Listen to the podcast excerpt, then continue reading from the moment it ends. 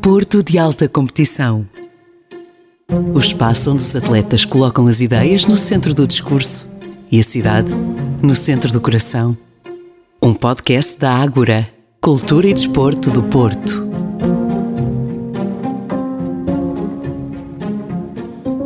Todos temos um herói, mais ou menos familiar, mais ou menos utópico. Criamos uma ideia de herói a partir das imagens que nos chegam pela televisão, pelos amigos, pelo que nos passam através dos meios digitais. João Vieira tem um herói. Não daqueles que se vê nos desenhos animados, mas de carne e osso. E é por ele que hoje é um dos mais destacados karatecas da atualidade. Campeão nacional, atleta com medalhas internacionais, chegou onde o seu herói não foi. Porque para que um seja vencedor, há que saber sair de cena e dar palco a quem sabe. João Vieira conseguiu chegar a este patamar com o apoio do irmão, André Vieira, que é hoje um herói que aplaude cada conquista deste irmão mais novo.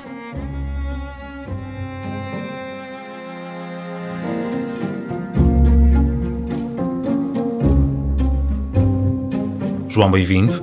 Como é que alguém que não tem estas referências tão antigas, os desenhos animados dos, uh, das artes marciais, do Bruce Lee, desses filmes todos, chega ao Karaté? Uh, primeiro, desde já, uh, obrigado por tudo, obrigado pela oportunidade. E voltando um bocadinho a esse ponto, eu comecei o Karaté porque eu tenho um irmão e ele já praticava Karaté, ou seja, já nasceu ali um bocadinho no seio familiar, já foi ali um bocadinho incutido e aos 3 anos começou a minha vida dentro do Karaté. Uh, tenho muito a agradecer ao meu irmão por essa parte e acho que foi principalmente no Karaté onde me encontrei. E, e sim, também levei um bocadinho, não tão dessas referências antigas, mas também levei referências de desenhos animados, de séries e tudo mais, e sempre foram dando uma forcinha a mais, sempre aquela situação de ah, se calhar também consigo fazer, por isso cresceu um bocadinho daí. Uhum. O teu irmão uh, uh, acompanhou-te nesse início, mas ficou pelo caminho, decidiu dar-te apoio. Como é que foi depois, a dada altura, esta tua relação de karaté e de desporto com o teu irmão? O teu irmão é uma, uma pessoa muito ativa no teu trabalho diário e na promoção também dos feitos que tens conseguido, e bem, já vamos falar deles daqui a pouco, mas uh, ele foi uma referência para ti, uma influência, mas decidiu uh, deixar para te dar espaço ou decidiu enverdar por outra coisa? Não, o, o meu irmão, como eu digo sempre, é a minha principal referência no, no Karaté, tanto a nível pessoal como a nível desportivo. Ele é uma referência para mim enorme e, eh, e o meu irmão acompanhou-me a minha infância toda e até, até, os, até os dias de hoje. Acompanhou-me dentro do Karaté. No último ano saiu, mas foi por questões profissionais, não foi por uma questão minha. Mas ele continua a ter um trabalho ativo na minha vida desportiva e ele, ele faz comigo a minha preparação física. Ou seja, eu de manhã tenho os meus treinos de preparação física com ele e à noite trabalho técnica com o meu sensei José Carvalho. Por isso, mesmo ele estando um bocadinho afastado do Karaté prova e ele como atleta está muito ligado comigo na parte de, de, gestão, é ele que gera a minha parte da vida profissional dentro do Karaté e é ele que faz a minha preparação física toda, por isso ele mesmo nos dias, hoje, nos dias de hoje tem uma presença muito forte. Não é por acaso que eu comecei por este assunto, porque quando chegamos aqui para conversarmos estavam cá os teus pais contigo e o teu irmão tem este papel também fundamental e esta base familiar, nós falávamos disso em off antes de começarmos a, a conversar, é fundamental para um atleta que a chegar a, a, a, um rendimento tão elevado como tu já começas a estar. Sim, sim, José, como nós estávamos a falar, eu, eu para mim acho que isso é a principal base para todo atleta, seja ele grande, novo, média idade, para tudo. Acho que não se conseguem formar nem boas pessoas, nem bons atletas, nem bons trabalhadores uh, sem uma base familiar forte e uma base familiar boa. Por isso eu tenho, sou muito agradecido à, à, base familiar que tenho, à minha família, que é muito presente no que eu faço. Ou seja, eu tenho uma competição, não conseguem ir os quatro, vai um, não conseguem ir um, vão os dois. Uh, e estão muito presentes sempre que podem. Ou seja, o meu pai está a trabalhar, vai a minha mãe, a minha mãe está a trabalhar, vai o meu irmão. E tentam sempre estar presentes, tudo, ou seja, nos momentos bons e nos momentos maus. Ou seja, quando eu meto o pé na poça e faço algum erro, também tenho alguém a dizer-me: olha, não, isso não está certo, pá, vai por aqui, uhum. uh, enverga por aqui, pá, não digas isso, não faças isso. Que, que acho que isso é o principal, ou seja, seja para as vitórias, para as derrotas, acho que o, que o mais importante mesmo é ter uma boa base familiar por trás, uma boa família que nos dê aquele suporte de seja a ganhar naquela situação de ei, calma, não subas tanto, tens de grau de grau, um de cada vez. Como também se perde, também diz: olha, é mais uma, tranquilo, vamos trabalhar e preparar o próximo. Por isso, acho que não se faz nem bons atletas, nem boas pessoas sem uma base familiar muito boa.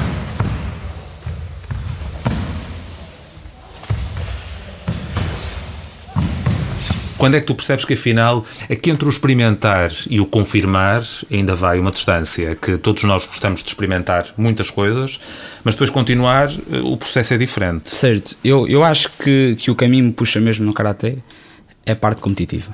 A parte competitiva para mim é, é, incrível.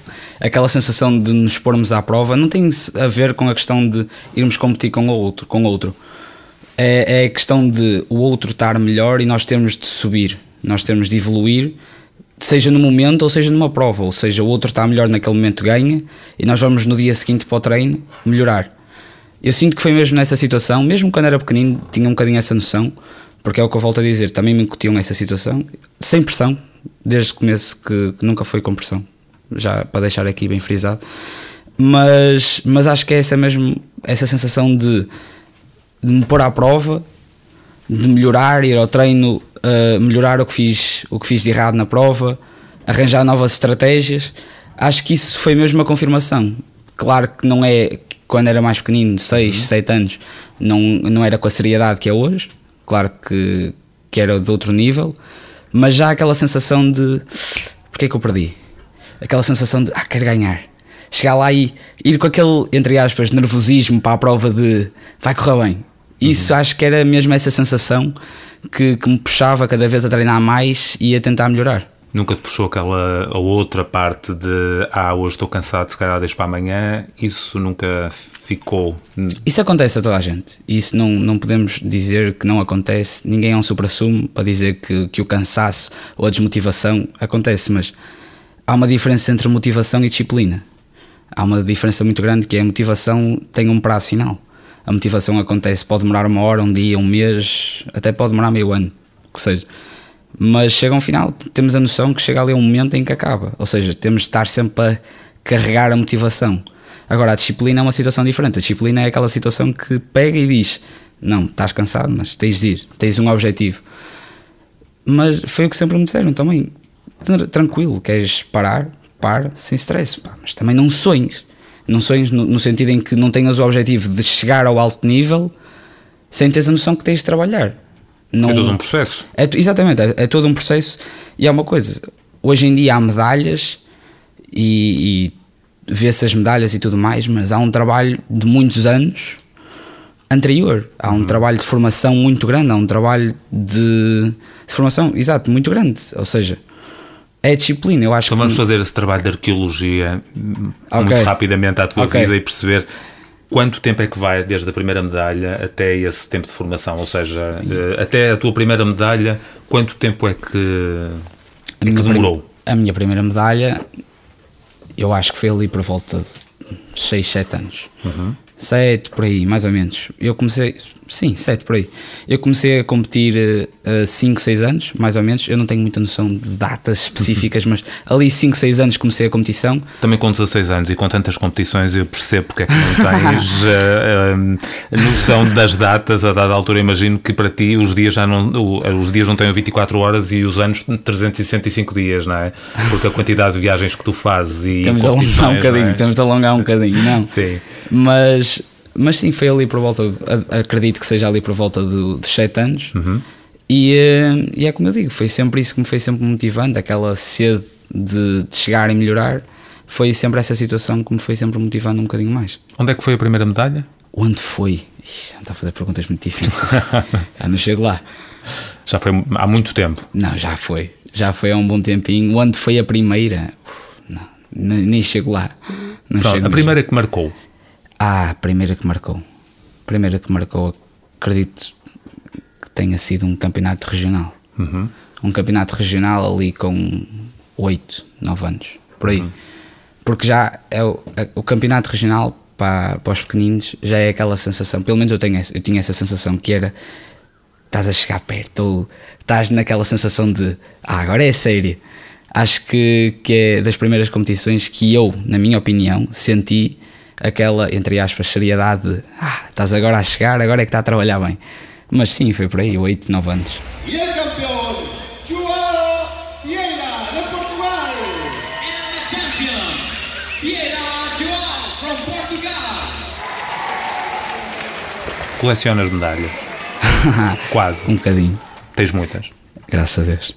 E tens uma espécie de expositor onde consegues ver um- Tenho. uma espécie de percurso teu Tenho. em medalhas. Eu tenho, tenho no meu quarto, dentro da, do meu guarda-vestidos, tenho uma caixinha, um baú, que então tenho medalhas, ou seja, eh, umas em cima das outras, mas direitinhas, ou seja, passam um nível, uma toalha, passam um nível, uma toalha para elas não ficarem oxidadas, mas, mas vai sempre subindo e as que estão cá em cima são aquelas mais, mais importantes. Uhum. E o interessante nisto tudo, nessa, eh, para quem coleciona medalhas, eu não coleciono, mas conheço quem o faça, é que o próprio design e o layout vai mudando também e é curioso perceber que os anos Sim, também vão sim, ajudando sim, a que também melhoremos a forma como tratamos as medalhas em termos do próprio aspecto. Não, é? por acaso está a falar disso, mas por acaso ainda ontem reparei que ontem estive na casa do meu irmão e o meu irmão tem num quadrozinho pequenino tem eh, a medalha do campeonato nacional da altura dele e eu tenho a minha. Ou seja, é mesmo engraçado eu ir à casa dele, ver a dele e depois vou a casa, abro o baú e tenho a minha e o design é completamente diferente. Ou seja, é muito engraçado ver da altura dele a evolução que as medalhas foram tendo até à minha. Por isso é Estamos a falar de uma diferença de idades entre ti e o teu irmão André de 16. 16 anos. 16. Ou seja, ele tem 30 e Ele tem 31. 31 e tu tens 16. Sim. Portanto, foi, foi mesmo o dobro. Sim. Estamos a fazer agora Sim, mesmo o dobro, sim, curiosamente. sim, sim, sim. Até- Até foi aqui um pensamento muito, muito instantâneo. Do- O que é que ele passou do tempo dele que para ti ainda é, neste momento, útil no teu. hum, Grande parte. Grande parte das coisas. as coisas não mudaram muito ao longo dos. Não, mudaram. Mudaram muito. O, o karaté que era na altura do meu irmão é completamente diferente do karaté que se faz hoje em dia. Completamente diferente. Eu, eu, tanto ainda temos esses comentários, os dois em casa, que eu vejo os vídeos dele, vejo os vídeos dos atletas da altura dele e vejo os meus e digo assim: "Fu, que comparação, não dá para fazer comparação. É muito diferente, mas a base, é o que eu digo, a a base é praticamente a mesma. O que muda é, é aqui fazer um bocadinho mais rápido. Se calhar o karate hoje em dia está um bocadinho mais físico, acredito. Acredito que esteja um bocadinho mais físico do que na altura dele. Na altura dele já era físico, agora acredito que esteja um bocadinho mais. Há katas novas, há katas diferentes, faixas katas do tempo dele e mais algumas. Ou seja, mudou essa parte, mas a base, a parte de trabalho físico, até a parte de trabalho técnico, acho que é praticamente o mesmo. Agora, o, aquele porcentozinho final, isso sim muda. Isso muda tudo, mas a parte da, da base é praticamente a mesma.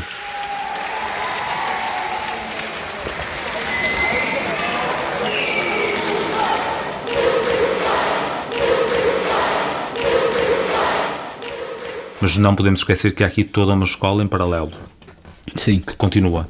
claro. Tem que E continuar. como, é que se, e como é que se consegue conciliar tão bem estas duas vertentes tão pesadas? Porque o desporto por si só tem muita disciplina Uhum. e muitas e características muito vincadas, mas a escola também. Sim, eu não, não posso dizer que é, um, que é uma situação que seja fácil, que é complicado, claro que é. Eu sou um atleta que falta muito, como qualquer atleta de alto nível, falta muito. E, e há sempre aquela dificuldade de repor a matéria, repor as aulas, e, e acho que isso é, é a parte mais complicada do processo. Neste momento estás no 11 primeiro, Não, décimo segundo. 12 segundo já. Estou no décimo segundo e, e é o que eu sinto, mesmo já desde o ano passado para cá, que, que sinto essa dificuldade. Sim, desde, desde o ano passado, porque foi mesmo quando eu comecei a entrar alto rendimento total e aí é que, que senti mesmo uma diferença. Da parte da reposição de aulas, a parte de aprender a matéria que está em atraso dos colegas, mas tem-se feito, tem corrido bem. E a tua hum, a saída será por aqui ou tu tens um, um plano B de saída Não, profissional? tenho, tenho, tenho um plano B, porque atualmente não, não dá para viver do, do Karaté. Ainda. Ainda. É isso, é isso. Eu gosto sempre de dizer isto Exato, do ainda, exato. não é? eu, eu também, eu também não é? acredito, acredito que, que mais uns anos se consiga e espero bem que se consiga, porque é muito difícil para um atleta ter de fazer essa gestão, não só de treinos, não só de escola e tudo mais, mas também essa gestão de, de conseguir, já nem, já nem digo conseguir ir à medalha ou conseguir disputar um lugar, é conseguir ir fazer a participação no campeonato. E isso é, atualmente, é uma das partes mais difíceis dos atletas hoje em, em no Karatê. Uh, mas sim, tem um segundo plano, tem um segundo plano, uh, porque é o que eu digo, não, não, não consigo neste momento ver um- uma parte segura como viver de atleta de alto rendimento de Karatê. Tanto porque, porque agora também foram cancelados os jogos de, de 2028. Karatê estava previsto estar, estar presente e acho que adiou um bocadinho aí essa visão de poder viver do Karatê como parte profissional.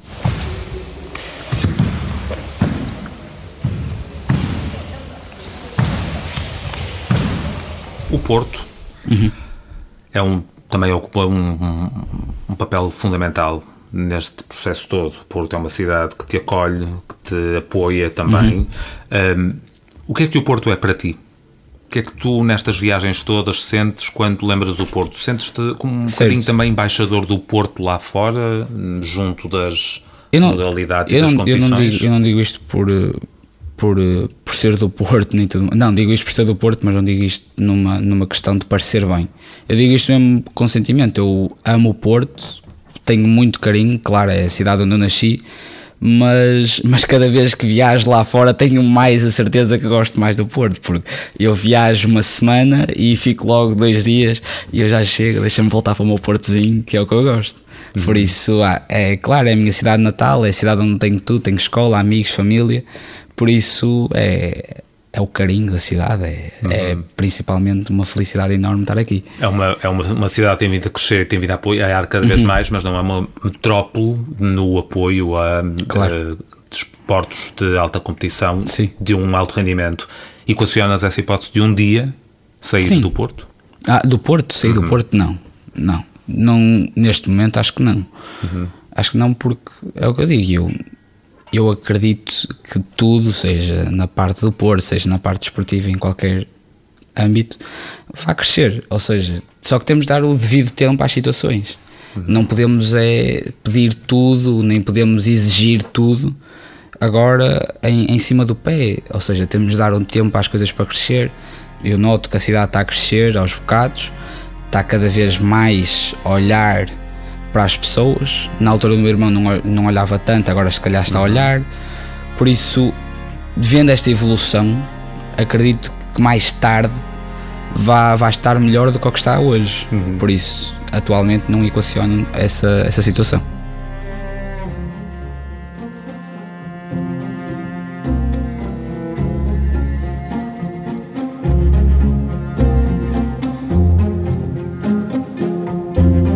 De Alta Competição. Um podcast da Ágora. Cultura e Desporto do Porto.